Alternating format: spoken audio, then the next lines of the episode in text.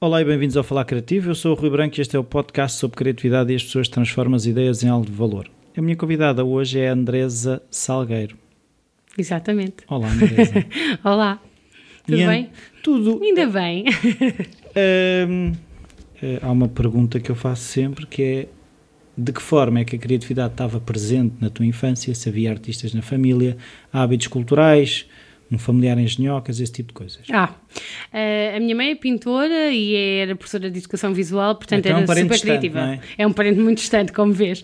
E, e, e ela gostava muito também da minha criatividade. Por exemplo, lembro da minha mãe fazer rabiscos para eu continuar os desenhos. Portanto, é um- era uma coisa que eu adorava fazer aquilo. A minha mãe é muito, muito criativa. Ah, e depois tem o meu tio ligado à parte da música e do teatro. Portanto, também há muita criatividade aí. Estas são as duas pessoas assim marcantes ao nível da criatividade, sim. E tu, diziam-te, eh, vais ser escriturária ou o que é que tu querias ser? Quando- Quando era pequenina eu queria ser médica, queria ser cirurgiã plástica, porque, é verdade, porque eu achava muito triste as pessoas terem os cantinhos da boca, como eu costumava dizer, virados para baixo. Então eu dizia à minha mãe, oh mãe, eu quero ser cirurgiã plástica porque eu assim faço as operações às caras das pessoas e elas ficam todas com os cantinhos para cima. E então eu queria ser cirurgiã plástica. Mas cheios de dores na cara, não é? É verdade, mas bem inchados e tal, mas depois a coisa ia ao lugar. Então, e tu, quando tiveste que chegar ao primeiro momento da escola de escolher, que é que tu seguiste? Foi medicina, por acaso, que eu escolhi, que eu escolhi, mas na altura faltavam umas décimas e não entrei. Entrei em engenharia alimentar, que era a única do- da área da saúde, porque eu não queria enfermagem, nem queria psicologia, Nem queria mesmo medicina. Não, não, não. Queria mesmo medicina e pus uma opção que era engenharia alimentar, porque tinha umas médias mais baixas. E entrei, mas era no Algarve e eu não queria ir para tão longe. E então eh, os meus pais andaram a ver comigo um curso ligado à área da saúde, eh, em Lisboa, porque eu tinha casa, na altura eu vivia em Castelo Branco, e então andámos a ver um curso para depois fazer um ano e mudar para medicina. E então o curso que encontramos e que eu achei interessante era a psicopedagogia curativa. E eu entrei e continuei. Mas tem assim, psicopedagogia, tem assim quase o nome voodoo. É, é como o meu, Andresa, psicopedagoga. Então explica lá o que é que é isso da psicopedagogia, É. porque eu não faço ideia. O psicopedagogo é um técnico, como um psicólogo, uh, que alia duas componentes, a parte da psicologia e da pedagogia. Portanto, ele trabalha com eh, instituições, ou a nível individual também, ou a nível grupal, tudo, todas as pessoas, ou instituições ou grupos que têm dificuldades de aprendizagem. Pode ser uma aprendizagem a nível laboral ou uma aprendizagem mesmo a nível escolar. Uh, e pronto, e o nosso enfoque é assim, sempre de uma componente clínica, pronto, mesmo que seja a nível de uma empresa. E foi aí São que eu- médicos? Uh, não somos médicos, somos uh, mais ou menos como um psicólogo, só que é mais afunilado nesta questão da, da, da parte da educação. Então, assim, eu gostava de perceber isso. Eh, Como é que dá-me um exemplo rápido de uma situação em que seja preciso intervir? Como é que se intervém um psicopedagogo Por intervém? exemplo, uma criança que não consegue aprender a, a- a ler, uh, são feitas consultas uh, através de. uh, nós não usamos muito tes- testes, mas usamos algumas dinâmicas ao nível, por exemplo, do, do pensamento, os estágios do Piaget, fazemos algum trabalho com desenhos para interpretar um bocadinho os desenhos. Portanto, através de- dessas ferramentas, nós percebemos que tipo de bloqueios é que a criança tem que não consegue aprender ah, e depois fazemos a parte do tratamento, entre aspas, onde fazemos algumas estratégias para ela ultrapassar esses bloqueios, que algumas vezes são emocionais e outras vezes são intelectuais, outras vezes são familiares, pronto. Então, e faz tu, assim. quando acabaste o curso, tipo, agora vou ser rica. Olha, isso é uma entrevista inteira, só para essa parte. Até chegar depois ao momento atual. Bem, nessa altura eu, hum, eu trabalhei primeiro assim uns meses a recibos verdes numa uma empresa ligada à informática, mas eh, à aprendizagem eh, da informática a crianças. E depois fiz um estágio profissional numa escola profissional da Cruz Vermelha. Fiz o estágio e fiquei logo hum, a trabalhar lá a termo incerto. Só que a escola fechou, essa escola profissional, e portanto eu trabalhei sempre na área da, da psicopedagogia. Na escola trabalhava como psicopedagoga institucional, depois sempre dei consultas a nível clínico, hum, fui presidente da Associação Portuguesa de Psicopedagogos durante sete anos ou oito. Mas são que duas pessoas? Não. Eh, Não, eram 300. 300 era a nível nacional e, portanto, ainda era muita gente. Uh, fui presidente e depois uh, fiz trabalho a nível de coordenação de projetos sociais. Um, estive a trabalhar em ambiente hospitalar uh, no Hospital Santa Maria e, por fim, o meu último trabalho formal, digamos assim, foi como gestora de formação na área da hotelaria, porque depois o psicopedagogo tem esta componente da parte educativa, não é? Eu tirei o CAP. Da pedagogia. Da né? pedagogia, exatamente. Tirei o CAP de formadora e então uh, fui durante cinco anos, estava efetiva já nesta empresa, a coordenadora de formação de hotéis de 4 e 5 estrelas. Então estava tudo a correr bem. Tudo bem. Casada, sem filhos, mas casada, com uma casa nova, com um carro novo, viagens para o estrangeiro, uma festa. Tipo aquilo que os pais desejam para os filhos, não é? Pronto. Sim. O que é que aconteceu? Bem, primeiro tive um primeiro divórcio, não é? De um primeiro, já se está a perceber que há um outro. Incrível.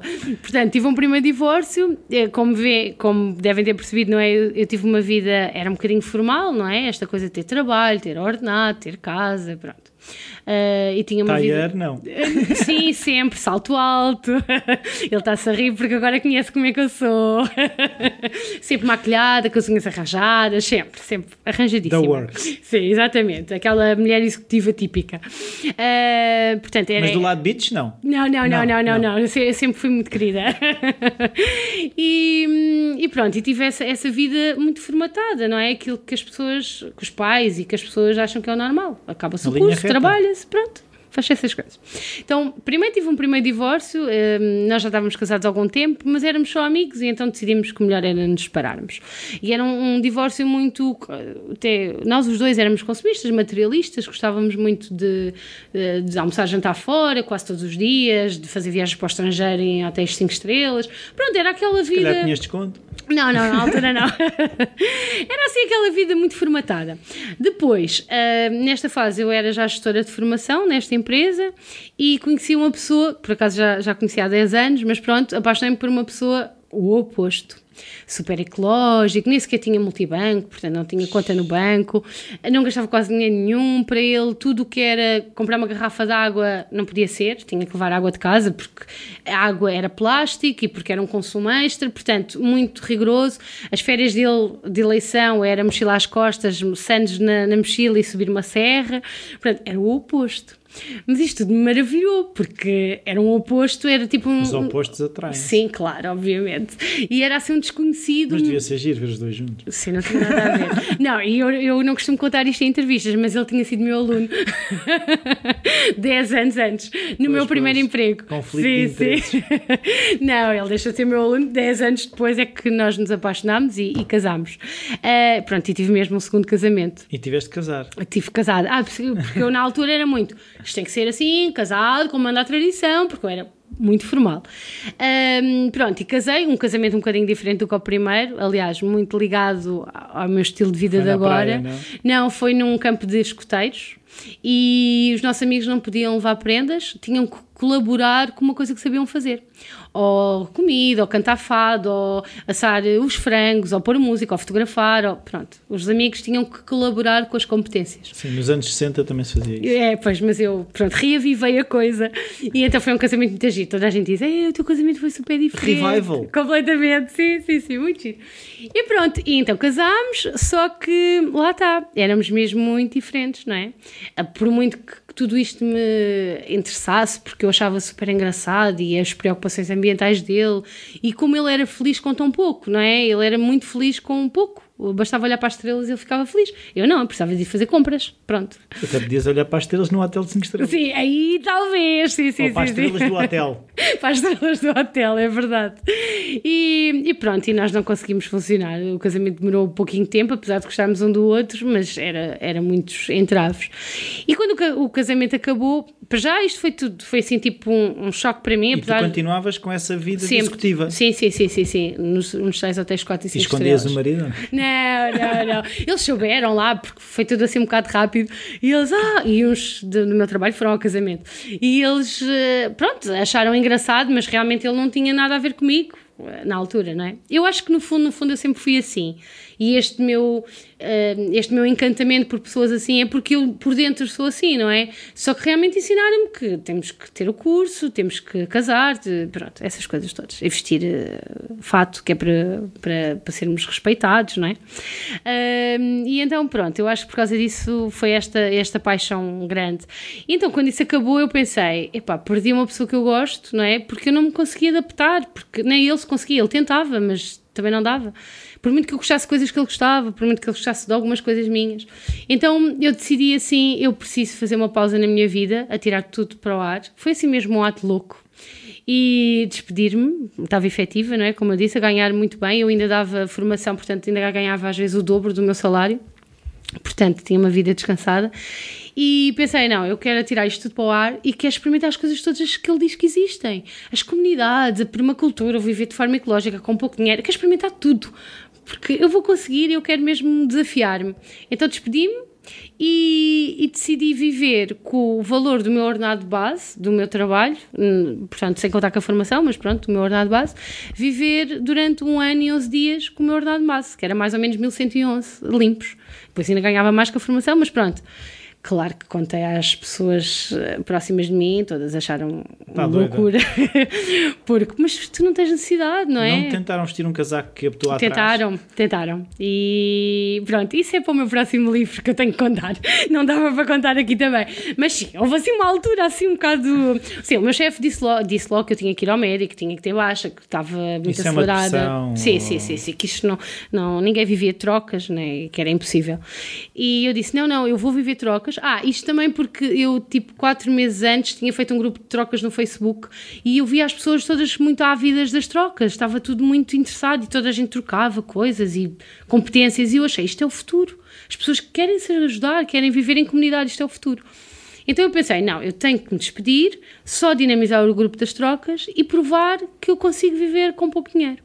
Pronto, foi assim que começou um ano, 11 dias, 11 horas e um minuto, com 1111 euros, Andresa Salgueiro. Mas aquilo que, eu quero, aquilo que eu quero perceber é em que é que tu acreditavas uhum. quando tomaste essa decisão? Porque é assim, uh, isso é uma coisa que eu já percebi. Nós só nos atiramos uma coisa porque acreditamos que aquilo funciona. funciona. Uhum. Em que é que tu acreditavas naquele momento? Eu acreditava que as pessoas. Eu via muita gente a falar-me da crise na altura também. Claro que não foi só isto, não é? Eh, foi isto. Depois eu fazia parte de uma associação que era a Terra dos Sonhos, que tinha aquele lema que é se és capaz de sonhar, és capaz de o fazer. Portanto, eu emprenhei mesmo aquele tema. Depois fui voluntária do Banco do Tempo, que as pessoas trocavam uh, também serviços. E acho que estas coisas todas, o meu ex-marido mais estas associações, mostravam que. Validavam de alguma sim, forma. Sim, que o mundo estava ávido por coisas diferentes e estava ávido por ser mais simples e por. O dinheiro não é o motor. O motor é tu ajudares os outros, é estás feliz, é, é o motor é isso, o que nos move é isso. Cada vez eu vejo mais pessoas a aceitarem menos dinheiro, a fazer uma coisa que gostam e terem tempo, do que uma pessoa a ganhar muito dinheiro e não tem tempo e não, não gosta. Portanto, os paradigmas estão a mudar e eu sentia as pessoas a queixarem-se da crise, a gastarem imenso dinheiro em coisas que não eram necessárias, eu própria, não é? Que todos os dias me dava de cor de unhas uh, consoante a roupa, uh, coisas que eram desnecessárias, enquanto que nós podíamos ser felizes com muito pouco. Então, os meus objetivos ali era ser mais saudável, ecológica, económica, sustentável. E estas quatro palavras davam-me a ser mais feliz e mais humana. E era isso que eu procurava. Era quase tirar aquela mochila das minhas costas de ter que ir para o trabalho, todos os dias a fazer a mesma coisa, com as mesmas pessoas, só para ganhar dinheiro, para gastar dinheiro, para estar vazia e ter que ir para o shopping, almoçar, jantar e comprar roupa. Pronto, era o ciclo. E eu não parava para pensar, para saber quem eu era. Portanto, eu acho que essa foi a minha maior validação, o romper e, e com tudo. não te ocorreu uh, molhar o pé? Porque é assim, tu, tu não te atiraste de cabeça, tu foste atirado de um penhasco. tu fizeste tipo aqueles Sim. mergulhadores da Red Bull que se vão saltar 30 metros. Podia ser um mergulho de cabeça, mas na praia. Sim, não, tu foste não. atirado de um penhasco. Então, Completamente. É? E o primeiro dia em que tu tomaste a decisão, tipo, agora já estou a viver de trocas? Bem, primeiro houve um outro dia que o meu chefe não queria que eu me despedisse e ele, pronto, achava que ninguém vivia de trocas. E então eu tive que, pronto, e disse que eu tinha que tirar a baixa e eu disse que não ia tirar a baixa, nem ia ao psiquiatra, nem ia nada. E então eu pedi-lhe, eu tinha 11 dias de férias e daí veio os 11 também. Eu tinha 11 dias de férias e disse: Olha, vou tirar 11 dias de férias e vou pensar num assunto que eu vou me despedir, mas tirei os dias de férias. E no dia 1 do 11 de 2011 eu decidi juntar alguns amigos para contar a história e para ver o que é que eles achavam. Então juntei e apareceram 11, dia 1 do 11 de 2011. E combinámos às 11 e 11. Foi muito giro. E, e, na altura eu não ligava nada aos 11, nem, nem estava a perceber. Só passados uns tempos Isso é que eu não é o percebi. dia do Halloween? O 11 não. O... Não é 31 de outubro? Sim. Para um, é o dia dos Ah, mortos. sim, É o dia de finados, sim, também. 1. Sim, foi, foi esse dia. foi assim. E também foi o dia do terremoto em Lisboa. Boa. É verdade. E foi o dia que eu lancei o meu livro. Foi dia 1 de 11 de, 11 de 2014. Pronto, foi passado uns anos. Um, e eles Uh, que eram pessoas de várias áreas, eles deram muita força. Não me disseram que, eu achava que, tavam, que achavam que eu estava doida. Não. Disseram, pá, eu acho que és capaz de tudo, tu onde te metes, alinhas em tudo e nós achamos que isso é uma brutal ideia, vai em frente, não sei o quê. Portanto, isso ajudou-me bastante. Depois fiz um, um lançamento. Da, da, força que tu metes nas, sim, nas, nas coisas. Sim, sim. Apesar de eu não ter não, experiência de nada, eu nem sabia que existiam feiras de trocas e que havia pessoas a viver sem dinheiro, eu não sabia de nada, de nada. Uh, então, o meu primeiro dia do projeto mesmo foi dia 1 do, do 12. Ai, agora esqueci. 1 do 11 de 2011. Não. É.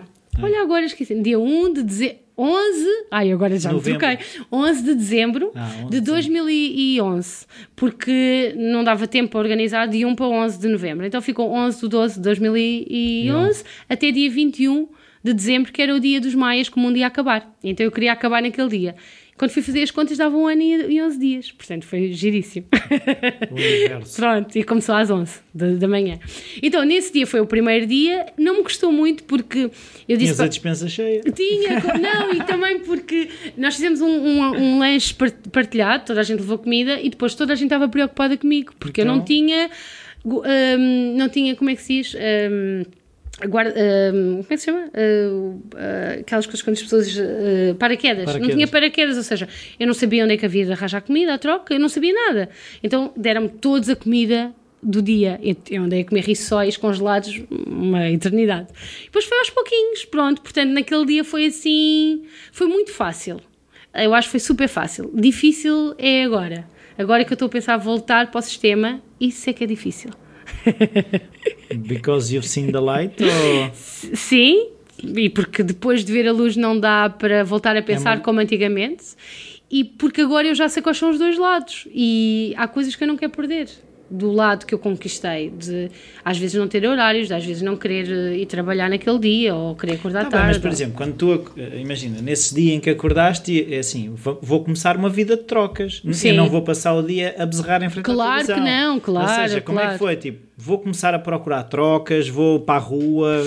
Sim, primeiro foi muito no grupo das trocas, as coisas que eu precisava. Depois eu também eu tinha coisas para organizar durante aquele um ano e 11 dias. Não era só viver trocas, porque isso eu achava pouco. então tive que organizar 11 feiras de trocas, uma por mês, portanto todos os meses tinha que organizar um evento e havia uma outra coisa que eu queria experimentar que era hum, visitar 11 comunidades durante uma semana à troca. Portanto eu também tinha, tive que encontrar essas comunidades para viver lá. Tive um outro objetivo era abrir uma loja de trocas, o outro era fazer um evento de partilhas e de trocas. Portanto essas coisas todas eram eh, coisas era trabalho ao fim e ao cabo. E depois tinha um objetivo, que foi o único que eu não consegui, que era emagrecer 11 quilos. Porque eu. Mas não... conseguiste ganhar 11 é que Pronto. Não, não, emagreci 3. Uh, a única coisa que eu não consegui foi os quilos. Portanto, eu queria 11 e só emagreci 3. E os distritos. Eu queria fazer feiras em 11 distritos e consegui 8 distritos. Houve muitos distritos a querer, mas eu tinha imenso trabalho. Depois isto foi para a comunicação social. Trabalho, eu... mas não ganhavas? Não ganhava, mas era muito trabalho. E era muito trabalho, dava muitas entrevistas, muitas palestras, pronto. E então o meu dia a dia era super diferente, super diferente e super recheado. Mas no início era assim um bocado caótico, não é? Porque eu precisava de comida, agora eu vou a quem? Eu precisava disto, agora eu vou. Não estava nada organizado. Agora é que já sou uma pro das trocas. Então, mas é assim, tu fizeste isso, uhum. tiraste ilações, não foi? Uhum. Escreveste um livro? Ou como é, que foi as, como é que foi o ato de escrever o livro? Eu escrevia todos os dias um post. Era uma coisa que eu me tinha comprometido, escrever todos os dias como no é blog. tu tinhas internet? Ias à casa de alguém trocar? Não, não, não. Troquei com uma vizinha, a palavra passa em troca de livros de cozinha Agora, por exemplo, eu tenho wireless de, da zona, eh, que acesso aos correios, mesmo que a minha palavra passe. Portanto, há formas de nós acedermos à internet de forma gratuita. Fui para muitos shoppings, para muitos, eh, não posso dizer aqui, mais aqueles sítios que se comem hambúrgueres, com, é, com internet à borla, bibliotecas. Começa por M e acaba Exatamente. em S, é de e então, não vale a pena fazer publicidade a eles. E hum, para bibliotecas, há muitas estratégias. Por exemplo, o telefone era outra estratégia. Eu fiz trocas com um senhor que me deu cartões de uma, hum, de uma, de uma operadora e os cartões tinham 7 euros de, de, de, de, saldo. portanto eu gastava até acabar o número. Estava sempre a mudar de número? Estava sempre a mudar de número. E depois fiz trocas com uma junta de freguesia que me deixava fazer os telefonemas para a rede fixa do meu projeto e depois mudei os meus tarifas tarifários para ganhar dinheiro quando me ligavam. E então era assim, por exemplo, um jornalista ligava-me, estava meia hora a dar uma entrevista, eu ganhava 30, uh, 30 era um euro, já não sei, pronto, era X pela entrevista e eu depois usava aquele valor para telefonar. Mas usava muito mensagens, Facebook, pronto, tentei ao máximo não gastar dinheiro, né? Então, mas esse reconhecimento todo, uh, os mídia, tipo, as pessoas com certeza que te seguiam, uhum. uh, o número de followers foi aumentando, não sei o quê, não havia a tentação, tipo, vou aproveitar isto, criar um negócio sem não, ser troca. Não, não. Ainda hoje é super difícil. Porque eu acho que eu mudei mesmo o chip. Ou seja, o que me dá pica, o que me dá adrenalina é mostrar às pessoas que o dinheiro, ok, é uma forma e é ótimo porque é, a nossa forma de, de, liberdade de escolha de comprar o que nós queremos. É, é, prático, não é? Não é prático, como eu percebi agora com a, com a, venda, entre aspas, do meu livro, que é a troca, não é por dinheiro, é por trocas. Não é prático eu levar o livro e a pessoa me mandar limões. Por exemplo, agora tenho um caso, um senhor que me quer dar limões eu preciso, e é o livro, só que ele é de Aveiro Quer dizer, não faz sentido ele mandar os limões por correio, porque vai pagar correio. Uh, é pesado. Portanto, não, tem que agora arranjar uma pessoa que venha da Aveiro para Lisboa para trazer os limões. Portanto, não é prático. O dinheiro é super prático e dá-nos muita liberdade. Por outro lado, nós estamos todos muito castrados, achamos que se não temos dinheiro não conseguimos fazer nada da vida. E é mentira. Porque nós temos dois braços, duas pernas, uma cabeça para pensar, e mesmo que não tenhamos, não é? Temos sempre coisas para fazer, nem que seja entregar folhetos, nem que seja ajudar alguém na internet ou há sempre coisas que nós podemos pôr em prática trocando, não é? Não é preciso nos darem dinheiro por aquilo. Podem dar alguma coisa que nós precisemos. Portanto, eu mudei de tal forma ao chip que eu não faço as trocas por valor, faço as trocas por necessidade. Se hum, há uma pessoa que tem limões para me dar e, e, eu tenho um livro para dar, eu prefiro os limões do que se me der um, um relógio que eu não uso relógio, por exemplo. Portanto, eu vejo muitas trocas tipo com um olhar de criança, como eu costumo dizer, uh, que é eu tenho necessidade disto, isto eu gosto, eu troco. Não é pelo valor. Já troquei, por exemplo, um GPS por um livro, depois troquei o GPS por um sofá, porque era o que eu precisava, não gostei do GPS. Portanto, é por eh, necessidade e por gostar. Então, mas é assim, estou naqueles momentos em que Uh, como é que eu dizer, a fé vai abaixo, não é? Durante um ano e uns dias eu não tive não tiveste Não tive, isso? não tive. Era impossível. Porque era, era tanta gente a apoiar. Eu nunca imaginei, porque os meus amigos próximos acharam que foi uma loucura. Na altura. Agora acham, acham ah, fiz, fiz. É, mas na altura acharam uma loucura. Tu não tens necessidade disso, vives bem, toda a gente está em crise e tu agora é que vais ficar desempregado, isso é ridículo. Mas as outras pessoas. Devias estar contente deste trabalho. Sim, exatamente, essas coisas, sim. É verdade, essa frase e as outras pessoas viam-me assim, tipo, como uma luz ao fundo do túnel. Só se falava da crise. E eu, feita maluca, não é? Louca saudável, deixo um trabalho efetivo, a ganhar bem, para ter liberdade. E as pessoas sentiam como uma lufada de ar fresco ela teve coragem, é possível, há montes de formas de fazer sem ser pela economia paralela, portanto, há formas de fazer diferente, há formas de criar comunidades, de ir ao vizinho e partilhar a, a internet, ou ir ao vizinho e fazermos partilha de boleias, ou ah, essas Mas coisas todas. também não sentes que isso, é assim, uh, eu percebo que isso ainda existe fora dos grandes centros. Uhum. Ou seja, se há um vizinho que precisa de ovos, por exemplo, na terra do meu pai, ou se é preciso um bocado de salsa, ou não podia levar a minha filha, não Sim. sei. Isso ainda existe. Eu acho que isso é um problema, se se pode dizer, mais dos centros. Enganaste. Não? Uh, eu acho que, ok, isso acontece nas zonas mais eh, da aldeia mas eu estive numa, numa comunidade que é a Aldeia das Amoreiras, estive lá a, a, fazer trocas, né? a viver trocas durante uma semana. Ali em Lisboa? Ali em Lisboa, em Odmira, e na Aldeia das Amoreiras. E o que é que acontece? Eu, a aldeia, por exemplo, não tem loja. E eu pensei, epá, uma loja de trocas aqui era fantástico, porque toda a gente tem horta, não sei o que, e as pessoas deixam lá. O que é que eles me disseram? Aqui não dá, Esquece. Andresa. Porque todas as pessoas se conhecem e as pessoas não querem estar a dizer ao outro que lhes falta aquilo, porque é visto como pobreza. Então cada pessoa está cada vez mais autónoma numa aldeia, tem a Do sua- disco disse, por causa do disco disse. também, e porque cada vez está mais autónoma, tem as suas cabras, a sua galinha, a sua vaca, não sei o quê, é senhor de si. E ninguém tem nada a ver com isso. Portanto, esse espírito comunitário está a chegar às aldeias, também por vergonha, né? porque as pessoas sentem vergonha de não ter e de precisar de pedir para o vizinho. E nas cidades, as pessoas, como sentem já, estão tão desagarradas, estão sozinhas, que estão cada vez mais a querer ter comunidade, ter laços com os vizinhos. E por isso o Banco do Tempo há mais em cidades, não há em aldeias. Ahm, cada vez vemos mais partilha de, de boleias, é nas cidades, não é nas aldeias. E cada vez, eu acho que agora há aqui um mix que está a acontecer, não é? Por exemplo, só para teres uma ideia, eu fui dar uma palestra e fui fazer uma feira à Madeira e eu fui ao mercado da Madeira, que era onde nós fazíamos a feira, por pôr trocas, que as pessoas que vendiam lá nas hortaliças, não sei o quê, que vêm tudo de, de aldeias, e não consegui fazer trocas com ninguém. Todos me diziam, não, não, nós queremos é dinheiro, queremos lá levar trocas. Quando numa cidade acham divertido. Portanto, isso está a mudar. Pois, mas isso não terá a ver com a necessidade de ser outra, não é? Porque as pessoas nas cidades, se calhar, a- a- o dinheiro existe. Também, também existe. Mas nas aldeias as pessoas podem ter menos dinheiro, mas como têm os bens assegurados, o dinheiro que têm Claro. Rende mais rende porque, mais. porque sim, a comida sim. está tratada, se sim, assim se pode sim, dizer. sim, sim. E a casa é barata. Uma Pronto. coisa que eu quero perceber é. Eu se- sempre tive alguma dificuldade a questão do pedir. Porque, não- Uhum. é assim, e, e há uma coisa que é: é muito fácil de, de eu dizer assim, Andresa, precisas de alguma coisa? Agora eu dizer, Andresa, podias-me ajudar a fazer isto? Isso foi uma coisa que eu aprendi. E então como é que foi isso? Olha, isso foi uma coisa que me custou imenso a aprender. Aliás, eu tenho um post no meu, no meu blog, que é o vivatroca.blogspot.com, que se chama Dar e Receber, que é isso mesmo. Eu, durante a minha primeira fase da vida, eu era voluntária, ajudava imensa gente, e nós, como somos voluntários e damos, estamos assim naquela posição de nós temos e podemos ajudar os outros. Estamos tipo Eu, superiores. eu tenho de sobra. É isso, eu tenho de sobra, posso partilhar, não é? E eu sempre fui assim, porque pronto, nós quando nos sentimos ao mais sozinhas, o ajudar o outro ajuda-nos, não é? E então esta coisa eu tinha sempre muito para dar e para ajudar. blá, blá. E aqui foi ao oposto, eu tinha que pedir e tinha que, que assumir que estava em falta, não é? Portanto, isso foi uma coisa super importante que eu aprendi.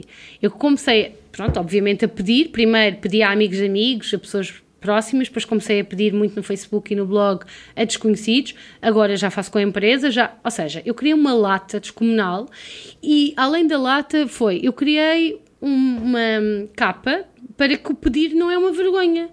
E então eu constatei que se eu peço, ok, posso levar um não, mas se eu peço é mais fácil de obter. Portanto, eu não tenho que ter vergonha. Se não disparas, não acertas. não é? Exatamente. E depois, se eu não partilhar esta necessidade que eu tenho, como é que as pessoas sabem?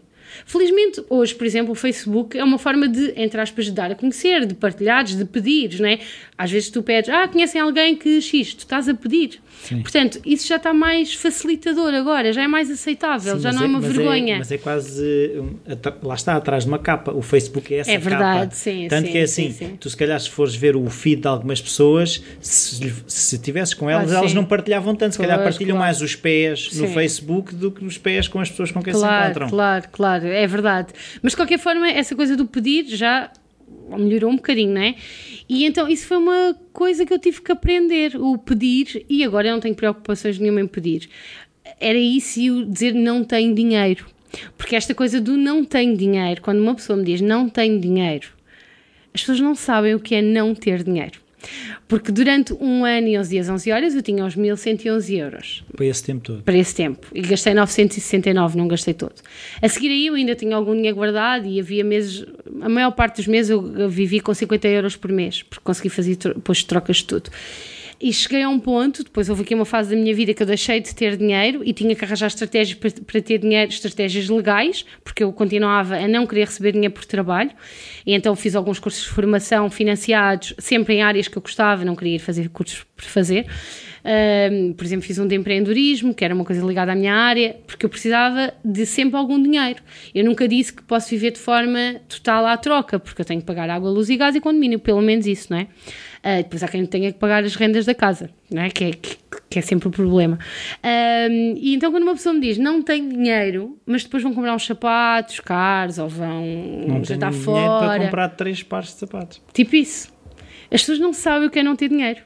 E, e, e também eu, eu aprender a dizer às pessoas: eu não tenho dinheiro, mas não era bem uma vergonha, porque as pessoas, ok, é a forma de vida dela. Eu acho que a grande diferença comigo é que as pessoas viram uma rapariga normal, que não é um, como eu costumo dizer, uma hippie ou uma freak, que até é normal não ter dinheiro, e às vezes tem muito mais dinheiro do que eu, porque isso não tem nada a ver o estilo de roupa, não é? Mas habituaram-se a perceber que isto era o meu modo de vida e não era uma vergonha, e que não ter dinheiro não é uma vergonha, que pode ser um estilo de vida e que não ter dinheiro é uma situação que pode ser sempre alterada, não é? Pronto.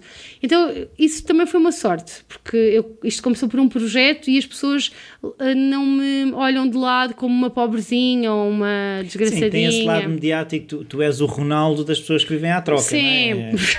está bem. Nunca tinha pensado assim dessa, dessa Mas forma. percebes essa Sim. exposição, não é? Essa exposição permitiu-te chegar uh, com outra... Quando chegavas, ah, é a Andresa, não é o maltrapilho. Pois, sim. Mas há muita gente que às vezes me diz como é que eu faço, como é que eu não sei o que, eu ensino, mando por mail ou explico, e as pessoas às vezes conseguem. Às vezes em empresas é mais difícil, não é? Mas eu também não bato à porta de uma empresa que não conheço. Agora já faço, porque lá está, as pessoas já ouviram falar de mim. Mas antes não, eu ia sempre a uma empresa através de alguém que trabalhava na empresa, Pronto, e, e, é assim que as pessoas também têm que fazer. Então, então como é que tu chegas? Eu vi um, uma, uma, uma, talk tua numa TEDx. Como, uhum. é que, como é que tu chegas a uma TEDx? E como é que preparaste aquilo? Por acaso convidaram-me. Uh, não, nunca me candidatei-me agora para a de Lisboa, nem sei se vou ser uh, escolhida. Uh, para, de, para as outras, uh, bem, convidaram-me e depois eu preparo consoante o tema. Este, o tema da última foi, aliás, Voltas Sempre, e por acaso era uma coisa que era engraçada. Eu contei um bocadinho a minha experiência, mas acabei a dizer que andamos sempre às voltas e que agora eu estou a pensar a voltar a ganhar dinheiro e a voltar até a ir para o meu antigo trabalho, eventualmente. Portanto, andamos mesmo sempre às voltas. Uh, só que andamos às voltas sempre com um olhar diferente, porque eu agora dei muitas voltas, mas agora. E não há também, eu vejo por mim, aquela quase resistência tipo, eu falhei. Tipo, se eu voltar à máquina é porque eu falhei.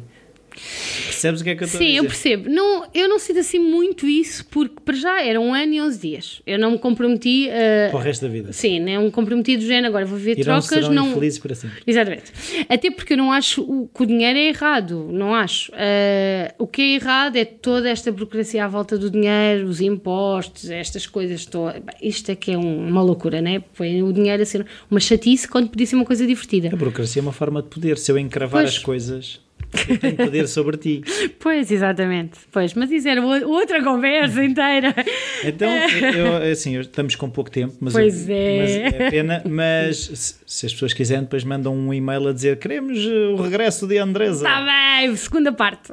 Não, mas como é que tu fazias, por exemplo, uma questão que eu tenho muita curiosidade é, é as rotinas das pessoas. Como é que era o teu dia a dia? Acordavas cedo, acordavas tarde, não tinhas rotina? Como é que era? Não tenho rotina. Uh, tinha coisas marcadas então com empresas ou palestras, claro, tenho aquele dia, tenho que lá estar, obviamente. Uh, via, isso foi outra coisa que eu aprendi, era viver dia a dia, no máximo, um prazo de uma semana. Ok, tenho, tenho dinheiro, tenho uh, comida para esta semana, tenho a minha cadela tem comida para esta semana, tipo assim. Uh, e muito mesmo dentro do dia. Hoje, o que é que me aconteceu? Hoje furei um pneu. Como é que eu arranjo um pneu à troca? Hoje, não sei o quê. Dia a dia mesmo. Eu, não- eu não, não fui muito organizada, até porque eu não queria ser organizada. Eu queria viver a experiência do aqui do agora e do não ter que ter horários e pronto. Claro que tinha sempre estes compromissos, obviamente, com estas pessoas e com, com as palestras e com estas coisas todas. Mas era um dia que podia acordar às 8 da manhã ou às 6 ou às 7, como podia acordar ao meio-dia, como todos os dias fazia coisas diferentes. Depois de acabar um ano e 11 dias, 11 horas e 1 minuto, continuei a viver trocas. Aí fiz os tais cursos de formação para ter o tal dinheiro, mas foi só dar um ano para cá, portanto houve uma grande altura que foi sempre com os 50 euros meus.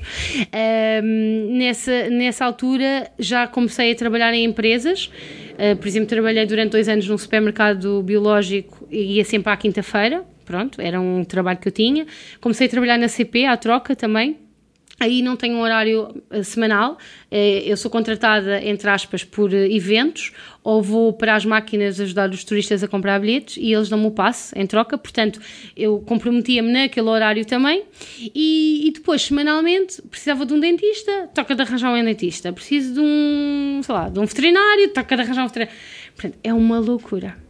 Mas é isso é uma criatividade. canseira. Que, que as pessoas, mas as pessoas às vezes acham que, que não. Mas eu acho que eh, essa criatividade do dia a dia também é criatividade. Sim, também é sim. uma forma.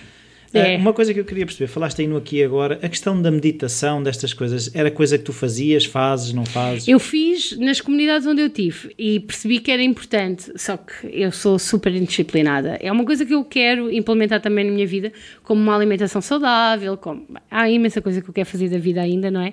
Mas hum, experimentei, experimentei reias de coisas. Isto porque eu fui. hum, eu não, não sabia que havia tanta coisa na onda da espiritualidade a acontecer e eu fui super bem acolhida por essa gente. Porque toda a gente achava, uau, ela é tipo pseudo-iluminada, está a caminhar para um paradigma completamente diferente, ela está-nos a mostrar o caminho e eu Vamos sei saber estas coisas.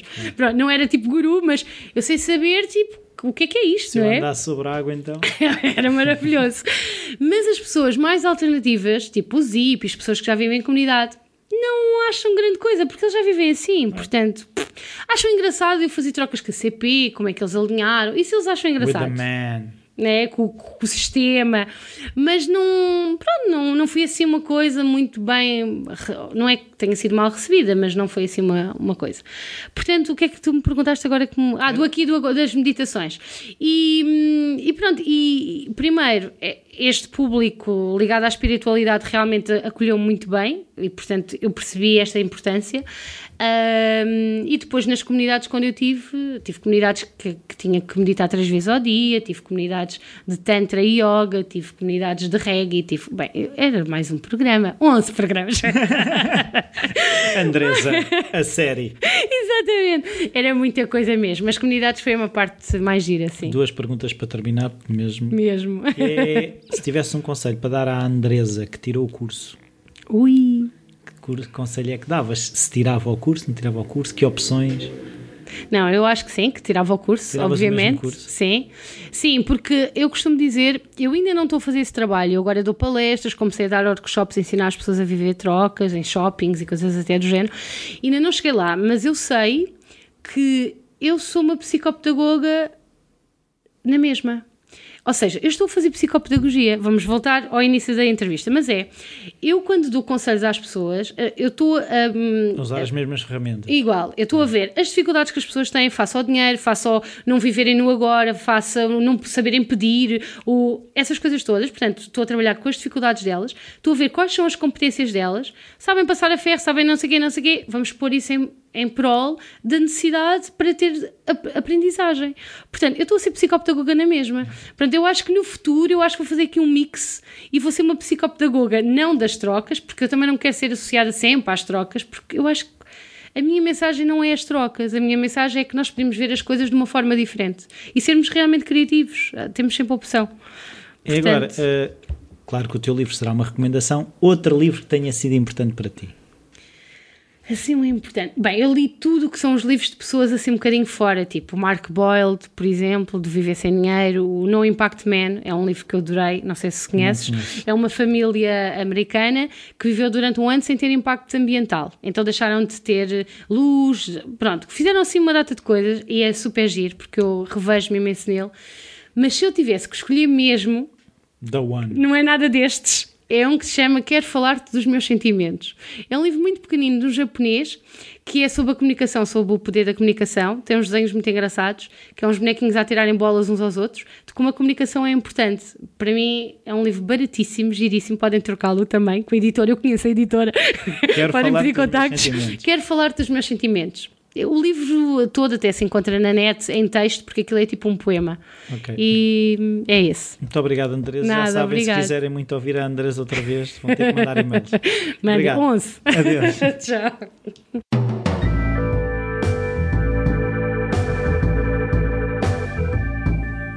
Bem-vindos de volta, espero que tenham gostado. Hum, foi mesmo a correr, foi o tempo que eu consegui com a Andresa, Por isso, uh, as sugestões, os e-mails, as perguntas, uh, o, o pedir, se assim se pode dizer, da, da segunda parte da entrevista, se acharem que vale a pena, para rui.falacreativo.com. Hoje o episódio saiu terça uh, à noite. foi o que eu consegui. já comecei a trabalhar, as pessoas que vão seguindo no a newsletter que aconselho a subscreverem. Sabem que eu agora estou a trabalhar também com um horário normal de trabalho e isto eu faço quando, quando tenho tempo, quando consigo espremer o tempo com a família, o tempo de podcast é, é o que eu consigo fazer. Por isso já sabem, passem pelo site, subscrever a newsletter, ficam sempre a saber mais informações. O texto, faço sempre um texto exclusivo que não tem acesso em mais lado nenhum. Uh, passar pelo iTunes, deixar as avaliações e as críticas ajuda sempre. E para a semana haverá mais, uh, mais uma entrevista. Adeus, até para a semana.